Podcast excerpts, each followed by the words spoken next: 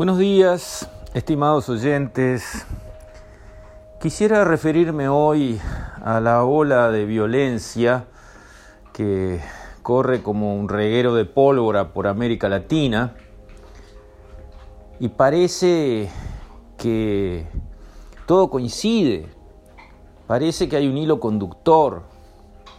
La gente empieza a crear teorías conspirativas, y es posible que haya un hilo conductor que en todos los países que han visto explosiones de violencia de un día para el otro, por motivos que finalmente uno se pone a pensar, un 4 o 5% de aumento en el boleto del metro, una suba eh, fuerte, sí, pero una suba en el combustible, como pasó en Ecuador, ¿Eso da para salir a romper todo en una sociedad? Porque hemos visto ahora con los medios de comunicación y las redes, es como que viviéramos adentro de esas protestas que ya no son protestas, ya son rebeliones, ya son acciones este, realmente de insubordinación frente al poder debidamente constituido. Estamos hablando de democracias donde se votó, se eligió, nadie puso a dedo a un presidente, se fue a las urnas y se eligió un gobierno y un parlamento, y en esos gobiernos, donde está abierta la posibilidad de que los cambios vengan en el marco de la ley, si un grupo suficientemente importante de personas considera que el gobierno erró en una medida que se fue de línea, bueno, los parlamentos se juntan de un día para el otro, aprueban una ley que dice, señores, eso no se puede hacer, vaya para atrás. Y el gobierno no tiene más remedio que obedecer la ley o dar un golpe de Estado. O sea, hay herramientas para obligar a un gobierno a dar marcha atrás sin salir a prender fuego todo lo que hay y a poner muertos en la calle, si es que la sociedad, en una proporción significativa, está radicalmente opuesta a, algo que el gobierno está haciendo o quiere hacer. Pero ese resorte en estas manifestaciones de violencia ni se intentó. Nadie puso una ley diciendo, no, el metro tiene que seguir con el mismo precio, lo podrían haber hecho. O no, no, no, las naftas no, no suben de precio, una ley. Se puede. Con una ley uno obliga al gobierno a cambiar un rumbo, y además es un gesto político importante. Si el Parlamento se expide con mayorías en cuanto a que no se puede avanzar en cierta línea de acción, bueno, eh, según las constituciones de cada país, el gobierno tratará de decir si es constitucional o no es constitucional la, la ley que lo maniata en esa decisión y ahí están los resortes jurídicos de cada país para actuar, ahí está la Suprema Corte. Pero eso es lo que se hace en democracia. No se sale a romper todo y a prender fuego todo y a atacar todo con una consigna cuanto peor mejor, que parece que lo que está conduciendo a estas movilizaciones tan agresivas, tan violentas, tan tóxicas y tan disruptivas. Porque recordemos que en las sociedades en las que nos gusta vivir, el Estado tiene el monopolio del uso de la fuerza. Todas las armas del país están en manos de la policía y de las Fuerzas Armadas. Y está el derecho legalmente muy bien regulado de cómo se puede usar la violencia cuando es necesario y bajo ciertas condiciones. Y existe esa capacidad estatal de utilizar la violencia para defendernos a todos, para bajar la capacidad de los privados de ejercer su propia violencia, porque esa es la ley de la selva. Cuando cada grupo sale a reclamar por sus derechos, con antorchas, con cócteles molotov, con piedras, con tiros, este, rompiendo todo, quemando todo, ah, bueno, cuidado, porque capaz que hoy reclaman por lo que a nosotros también nos interesa, pero mañana, mañana van a reclamar en contra de nosotros. Las víctimas vamos a ser nosotros si permitimos que se liberen esas fuerzas oscuras que están en toda persona y en toda sociedad. Y costó mucho a la humanidad conseguir maniatar esa capacidad de reacción violenta, de ir a romper y finalmente a matar cuando algo no nos gusta, cuando algo nos molesta o perjudica algunos de nuestros intereses. Pero ¿por qué se dan en este momento? ¿Por qué se dan en, tantos países a la vez? Vemos al presidente Moreno en Ecuador, vemos lo que le ha pasado al presidente Piñera, vemos lo que fue, digamos, la situación vivida por Argentina con la disparada del dólar y digamos, la inestabilidad que se le produjo al país de golpe. Y se va a seguir repitiendo. Perú tuvo también sus conflictos. Hay una sensación en América Latina de que estamos mal, de que estamos al borde de algo feo. Lo que yo entiendo que está pasando, justamente en una América Latina que tiene democracias por todos lados, porque venimos de hace 30 años cuando eran dictaduras en todas partes. Ahora la gente vota al presidente que quiere, al parlamento que quiere, puede hablar con un diputado, puede hablar con un senador, puede ir al parlamento a reclamar. Todo eso está libre en América Latina hoy, en todos estos países. Y entonces, ¿por qué?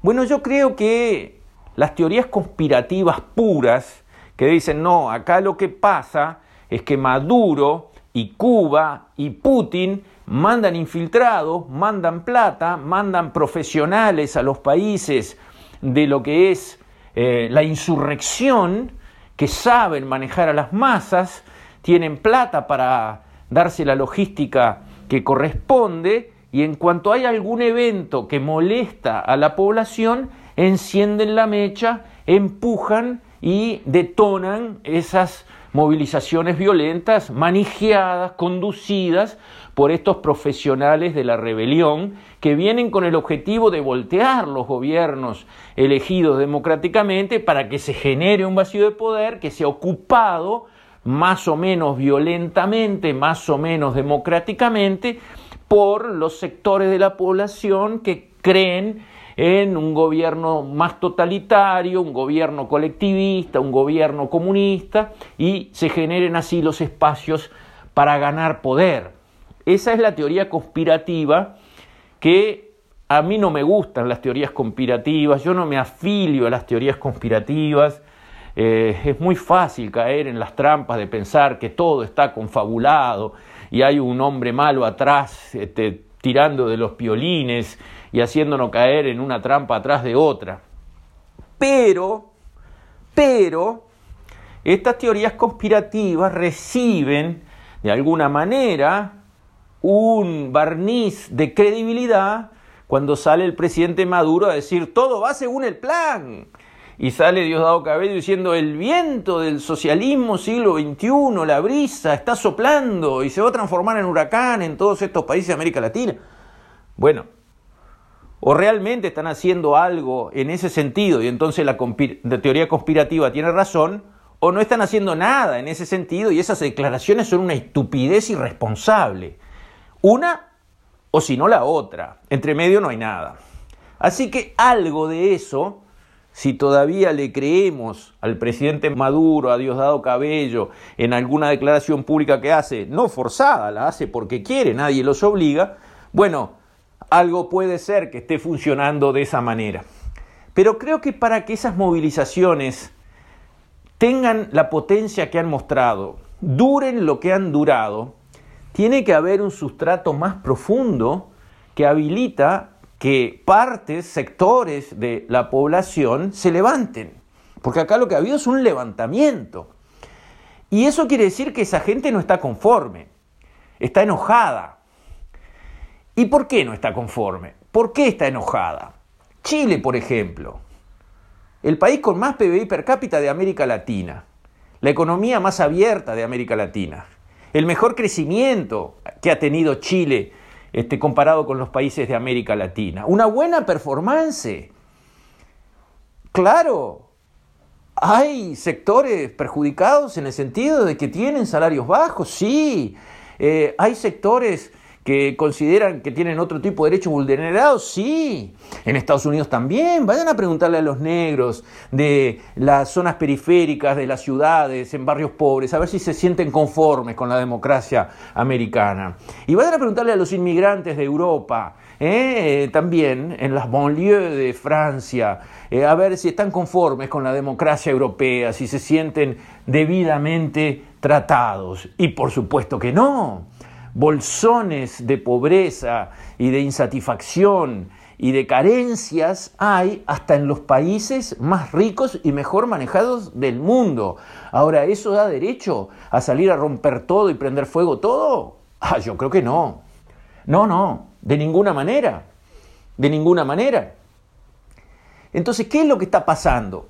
Y lo que yo entiendo en mi análisis, que está atrás de esa desconformidad profunda, esa amargura de sectores importantes de la población que son el pasto para que esa chispa violentista y conducida prenda, viene de la mano de lo que ha pasado con estos países en los últimos tiempos. Estos países salieron de periodos dictatoriales y entraron en periodo de democracia cuando hubo un optimismo en la democracia porque llegó un tiempo nuevo, llegaron gobiernos nuevos, llegó el gusto, el placer por votar y elegir y cambiar en las próximas elecciones un gobierno, todo eso fue positivo para estos países. Después vino un periodo de un crecimiento excepcional, el periodo de la década de oro de las commodities de 2004 a 2014. Estos países volaron. Poníamos a la mona chita del ministro de Economía y andaban espectacular, no sé si no mejor que como anduvieron. Fue espectacular porque los precios de venta de estos países se duplicaron de la noche a la mañana. Es como que produjeron el doble con la misma cantidad de gente. Por supuesto que se enriquecieron. No se precisaba nada, no se precisaba hacer nada. Y además de los precios espectaculares de las commodities, en el mismo periodo la tasa de interés mundial estaba en el suelo, digamos en cero. Con lo cual los capitales en los países del norte no tenían dónde invertirse, porque nadie quiere poner su plata y pagar para que se la cuiden, como pasa en Alemania, o ganar cero, como pasaba en los Estados Unidos. La gente quiere ganar con su capital, en buena ley. Y entonces vino una lluvia de capitales hacia nuestros países del tercer mundo, de América Latina, buscando colocaciones que rindieran algo, incluso asumiendo riesgos más altos como que los que obviamente nosotros teníamos. Entonces la pinza que llevó al crecimiento apretó de los dos lados. Precios grandes de las commodities, tasa de interés ridícula que nos alivió la carga de nuestras deudas externas y además capitales que cayeron del cielo buscando alguna ganancia y se invirtieron en campos, en construcciones, en fábricas, en bonos, en lo que hubiera. Eso es como ponerle, digamos, un motor a reacción en la culata de nuestro país, es que los hizo volar sin que los habitantes y gobernantes de estos países tuvieran nada que ver con eso. Obviamente, cuando la economía crece a muy buenas tasas, todo mejora. Hay más demanda de empleo porque hay que producir más, los precios lo justifican, lo piden. Entonces, hay más demanda de empleo, los salarios suben como hay más demanda y los empleados disponibles son los mismos, el salario real sube por efecto del mercado, ley de la oferta y la demanda, suben los salarios sube la demanda de empleo, suben las exportaciones, sube la recaudación fiscal de estos países sin tener que subir las tasas de los impuestos. La economía marcha bien. La gente siente que tiene un futuro mejor por delante. Siente que sus hijos van a vivir mejor que ellos, cosa que no pasó con la generación anterior. Esta generación no estaba viviendo antes del boom mejor que sus padres o sus abuelos. Ahora sí, mis hijos y mis nietos a este tren van a vivir mejor que yo. Alabado sea Dios. ¿Y después qué pasó? Justo esa bonanza cayó en manos de gobiernos populistas, colectivistas, que expandieron el gasto del Estado una barbaridad con esos recursos que caían del cielo, lo gastaron dos veces el, extra ingreso que recibían por esa situación maravillosa que venía de afuera, aumentaron mucho el gasto del Estado, aumentaron los impuestos, en algunos casos atrasaron las tarifas en esas políticas populistas, como pasó en Argentina, como pasó en Ecuador, las tarifas quedaron demasiado atrasadas, el combustible, la electricidad, no cubrían los costos de generación de esos servicios para la población. Y así llegó el momento en que en 2014 se cayó el boom, paró, las commodities se fueron abajo. Y estos países dejaron de tener ese empuje externo para crecer y empezaron a pagar los costos de las cosas mal hechas. Y hubo que pagar la cuenta de la fiesta que se habían dado. Porque como decía Friedman, no hay almuerzos gratis. Las cosas se pagan todas. Temprano y barato o tarde y caro. Pero que todo se paga, todo se paga. Con comunistas, con derechistas, con lo que quieran. Las cuentas se pagan. Nadie se escapa de las cuentas. Y llegó el momento de pagar las cuentas. Y justo ahí empezaron a perder las elecciones los gobiernos populistas y hacerse cargo de los países los que no eran populistas, que decían, así no se puede gobernar un país, nos están arruinando. Entonces llegan gobiernos que no eran populistas, porque después Bachelet vuelve Piñera, y después de los Kirchner viene Macri, y después de Lula y compañía viene Bolsonaro, vienen, viene Moreno que seguía a Correa, pero se le da vuelta y se pasa al otro bando, al bando de la gente que dice, no, de esta manera colectivista un país no se puede manejar porque terminamos con un taparrabo y un hacha de piedra en la mano, avanzamos hacia el subdesarrollo, y ahí hay que pagar las cuentas. ¿Quién paga la cuenta del desastre populista? Los populistas no, porque justo se fueron, porque ya habían andado tan mal que la gente no los votó pero llega la factura al gobierno siguiente. Entonces hay que levantar el precio de la nafta, como en Ecuador, porque estaba demasiado barato, o hay que levantar el precio del metro, como pasó en Santiago con Piñera, porque no estaba siguiendo, no estaba a los niveles. Y entonces hay que tratar de arreglar el desastre, como le pasó a Macri, porque ya no había más este, de dónde sacar. Y entonces estos gobiernos que no son populistas se encuentran con la necesidad de pagar las facturas que vienen de antes, con economías que están creciendo menos por las malas reformas que los populistas hicieron. Son clarísimas, los gobiernos populistas han sido anti-empresa, anti-capital, anti-mercado, todas las leyes que han sacado son contra la inversión y el empresario. Y los empresarios que no son bobos entienden el mensaje, ah, bueno, entonces no jugamos más. Y las economías crecen muchísimo menos, y los estados recaudan menos, y el déficit se agranda y hay que subir los impuestos. Y eso le pega mucho más siempre a los pobres que a los ricos, que los ricos tienen otras maneras de defenderse, pero los pobres no, se empiezan a sentir cada vez más acorralados. Pero están acorralados por este gobierno ahora, que está tratando de arreglar el lío de los anteriores, o fueron acorralados por los populistas que metieron al país en estos bailes. Eso es lo que a la gente le cuesta entender. La gente va viviendo al día a día. La gente dice, en el gobierno populista yo vivía claro, con las commodities al doble del precio normal y con la tasa de interés en el cero y cayendo inversiones del cielo, claro, vos ponías populista, liberal, de, de arriba o de abajo y con todos ibas a andar bien. Ahora, cuando la cosa se vuelve normal, cuando el mundo no te empuja, ahí es que se ven las realidades. Cuando dicen los economistas, cuando baja la marea, se ve lo que se estaban bañando sin traje de baño. Eso es lo que les está pasando a estos países. Se está viendo que estaban sin traje de baño y la marea bajó. Y bajó. Y ahora se ven cosas que no queremos ver. Y la gente dice, qué barbaridad. Y está todo el mundo enojado y amargado y listo para salir a reclamar porque no está contento. Y tiene razón. Es para no estar contento. Porque estos países nuestros eran como para vivir todos como unos duques. Acá tendríamos que vivir bárbaro todos, los pobres, los ricos, los medianos, todos. Y sin embargo, estos gobiernos populistas se arreglaron para hacer reformas que transforman estos países, en vez de máquinas de crecer, en máquinas de estancarse. Y el estancamiento al final no aguanta. Los países necesitan crecer para que las sociedades se sientan bien. Un país que se estanca, que no crece, es un país que no tiene un buen ambiente en su población. Esto es lo que yo creo entonces que está pasando en nuestros países. La verdad que la situación es muy grave. la verdad es que hay que respaldar con las dos manos a los gobiernos constituidos que tienen que hacer lo que tienen que hacer, lo que la Constitución les manda. El orden interno es sagrado. No se puede tolerar una rebelión, un levantamiento, no se puede tolerar a grupos grandes o chicos que prendan fuego, nada. No se puede tolerar. Es así. Y en eso hay que ser firme y la mano no puede temblar. Es lo que tienen que hacer estos gobiernos. Tienen que evitar los desórdenes porque una vez que empiezan, después no sabemos a dónde nos puede llevar. Con esto, estimados oyentes, me despido. Hasta mañana, si Dios quiere.